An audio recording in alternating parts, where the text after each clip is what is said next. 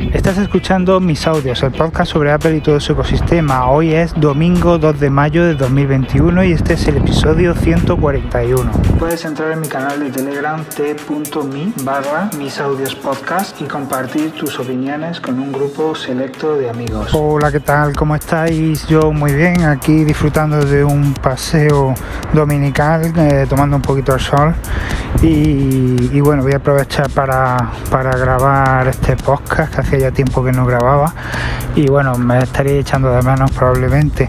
Eh, bueno, en primer lugar quería daros las gracias una vez más por escucharme. Eh, los oyentes van subiendo últimamente, no sé por qué, pero van subiendo y, y bueno, pues pues lo vuelvo a decir, eh, muchas gracias por, por, estar ahí, por descargaros mi podcast, escucharme y bueno, tener, tener esa paciencia, ¿no? Y, bueno, pues ya tenemos eh, los AirTags que se están enviando. Eh, ya podemos reservar los nuevos iPad y los nuevos iMac. Eh, también podemos reservar el Apple TV, el nuevo Apple TV 4K. Y bueno, pues poco a poco empezamos ya a, bueno, a, a ver cómo funcionan estos dispositivos nuevos, a probarlos, a abrirlos, a destriparlos. Eh, por ejemplo, los AirTags, que ya, ya sí los podemos tener en nuestro poder, eh, pues bueno, están dando de momento muy buenas impresiones. Son muy pequeñitos, del tamaño de una moneda de 2 euros, y, la verdad que llevan una tecnología dentro impresionante, ¿no? Eh, llevan Bluetooth, llevan el chip U1 para poder localizarlos con mayor de, detalle, ¿no? dentro de en zonas interiores, ¿no? En zonas, bueno, eh, más que en zonas interiores, eh, porque no lleva GPS, eh, podemos hacerlo con más detalle, ¿no? Con más saber exactamente si está adelante, si está detrás, si está en un lado, si está en otro, y bueno, con la flechita a modo de, pues como si tuviéramos un GPS, pues localizarlo, ¿no? Con nuestro iPhone, nuestro iPad o o ya no sé, el Mac ya no sé si se podrá usar, pero, pero bueno, eh, con estos dos dispositivos al menos sí, sí, sí que se puede. Eh, con el Apple Watch al parecer todavía no se puede. Es una lástima porque a veces bueno no tenemos nuestro iPhone a la mano lo tenemos cargando y bueno pues queremos saber dónde están las llaves por ejemplo y pues el reloj siempre lo llevamos encima cogemos nuestro reloj y en un momento eh, encontramos las llaves, ¿no? O sería eh, un detalle que Apple pues también activará esta opción en el Apple Watch, ¿no? Y estoy seguro de que lo hará. Que bueno, mm, cosas peores eh, hemos esperado que se activen y luego Apple no las ha activado por lo que sea, porque gastan mucha energía, porque rompen un poco la seguridad, eh, por mil historias, ¿no? Que Apple pues a veces pues no, no, no hace las cosas por alguna razón en concreto y estaría bien que estuvieran, pero no, no las no la, no la lleva nunca a cabo. Y, bueno, pues ya os digo, está dando muy buenas impresiones, aunque también está, por otro lado, eh, como, no sé, desanimando a la gente ¿no? a comprarlo, porque eh, Apple ya lo ha dicho que no es un dispositivo para rastrear personas ni rastrear animales que solo es para objetos y que bueno pues eh, tiene unos dispositivos por así decirlo ¿no? de seguridad para evitar que esto se pueda realizar ¿no? por ejemplo si yo le pongo un AirTag a la mochila de mi niña pues eh, lo más probable es que bueno lo primero que pasaría es que saltaría una notificación en mi, en mi iPhone diciéndome que, que bueno que, el, que ese AirTag no está conmigo y se está alejando ¿no? como advirtiéndome ¿no? de que alguien pues se ha llevado mi, mi, mi objeto, ¿no? Entonces, pues a, acto seguido lo que hará es que empezará a pitar, ¿no? Imaginaros que se lleva a mi niña la, el AirTag en la mochila y empieza a pitarle en mitad de la clase, ¿no? Pues ya, eh, ya me ha quitado un poco la ilusión, ¿no?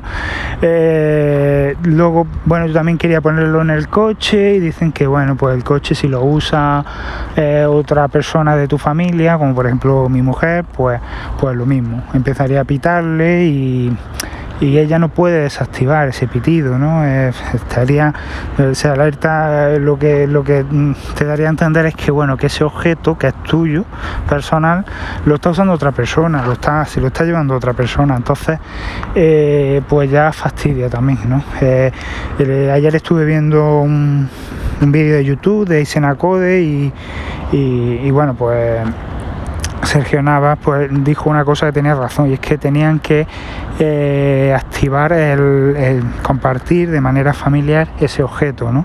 que el que yo, que yo pueda ¿no? a través de, de, la cuenta de iCloud ¿no? de familia pues activar ciertas personas que puedan usar ese AirTags ¿no?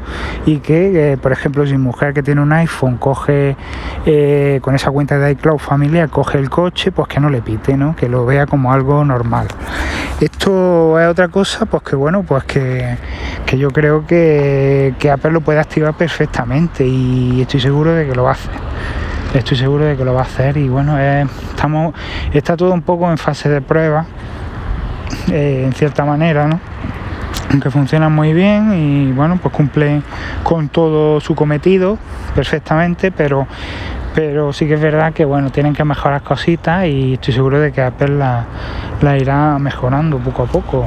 Y, y bueno, pues Hombre, yo la verdad que sí que me compraría uno para probarlo y tal, pero eh, son 40 euros de, de, de, malo si le quieres poner un llavero en condiciones, pues ya se te sube también el precio, ¿no? Entonces, eh, ¿hasta qué punto merece la pena?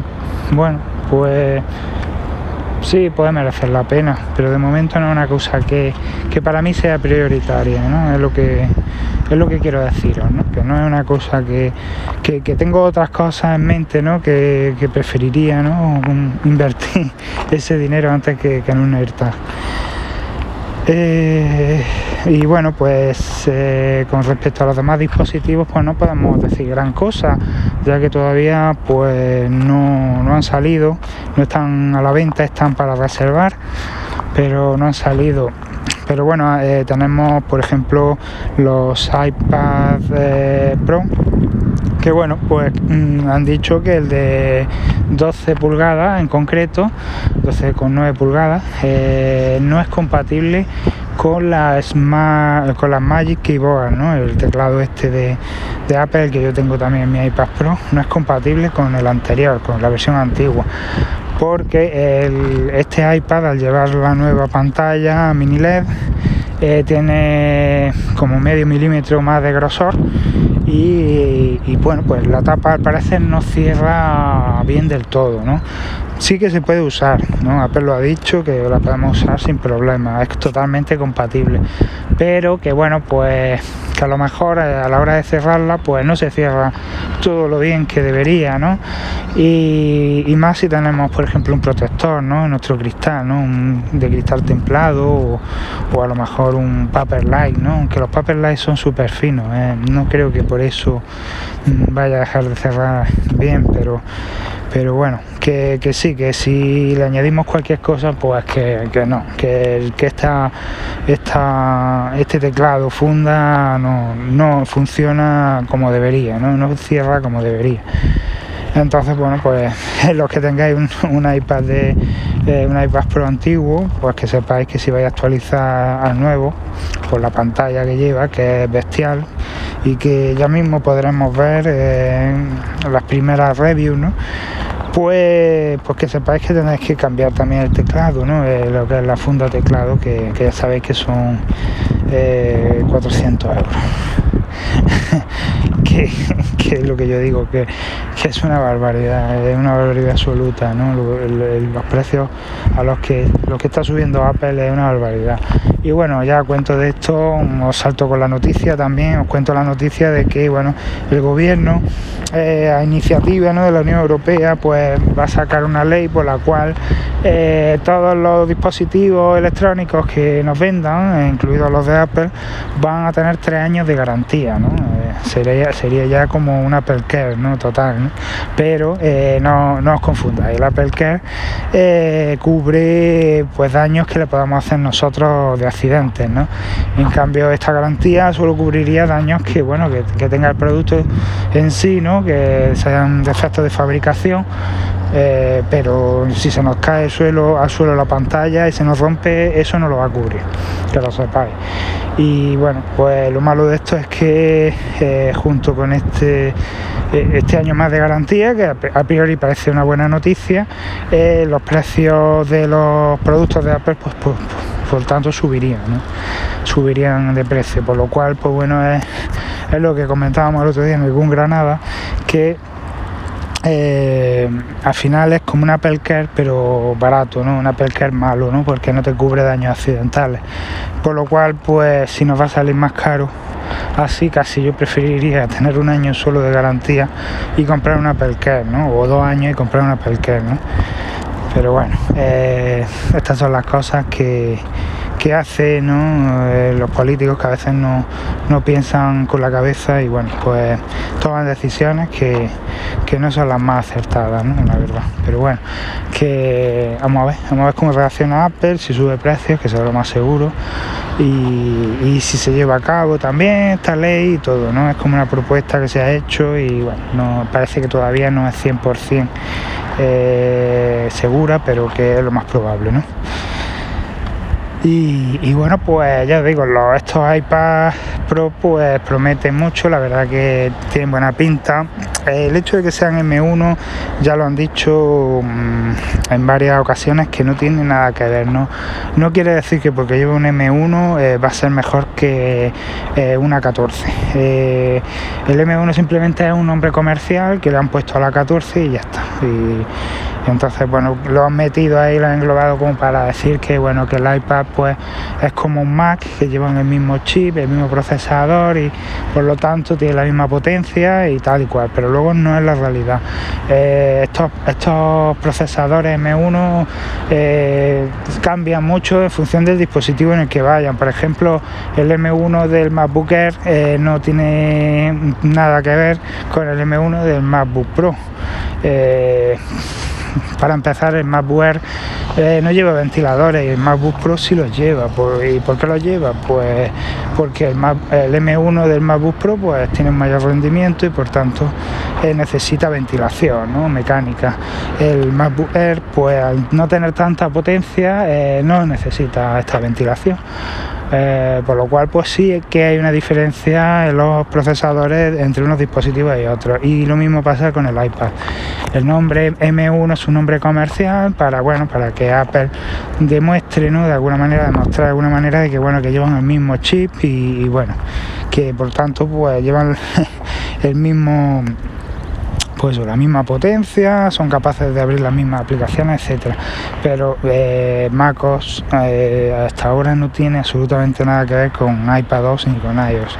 Se parece mucho su diseño, cada vez se parece más, pero, pero no tiene nada, nada que ver, en absoluto. El funcionamiento es totalmente diferente. Para empezar, iPad 2 pues, se basa en, un sistema de, de táctil, ¿no? Eh, de pantalla táctil, ¿no? que tú vas desplazándote con los dedos. En cambio Mac eh, lo hace a través de un ratón y un teclado. Por lo cual, pues bueno, aunque el iPad soporte también un teclado y un ratón ya, no tiene nada que ver, el sistema de ventanas, todas las aplicaciones se abren eh, a pantalla completa. no puedes abrir varias aplicaciones a la vez, no puedes hacer una multitarea real como si se puede hacer en el Mac.